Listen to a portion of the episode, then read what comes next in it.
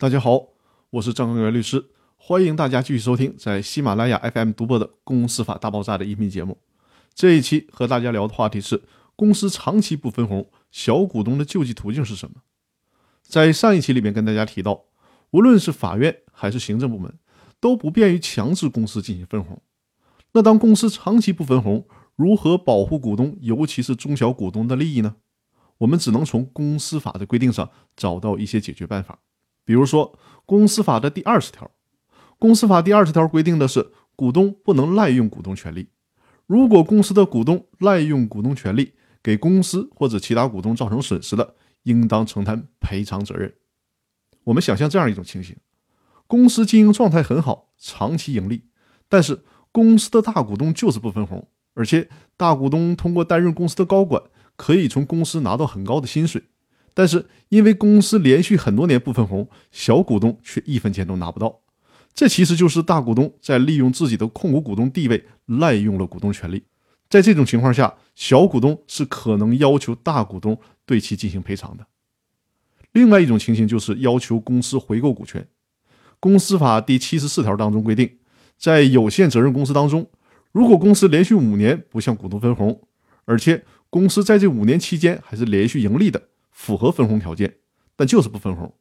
这个时候，持反对意见的股东可以要求公司按照合理的价格回购他的股权。这是针对公司长期不分红，小股东所能寻找到的救济途径之一。只是说，这种回购的条件是比较苛刻的。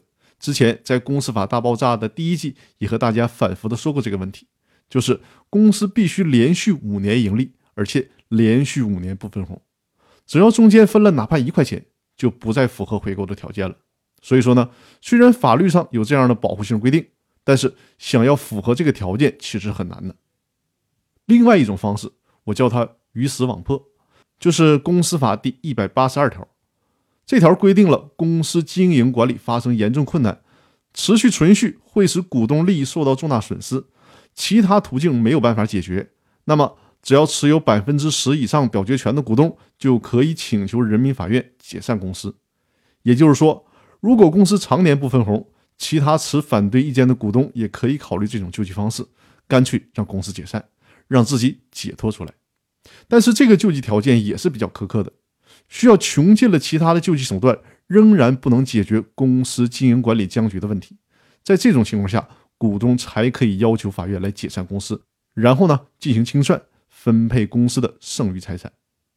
以上就是针对公司长期不分红，股东尤其是中小股东的救济途径。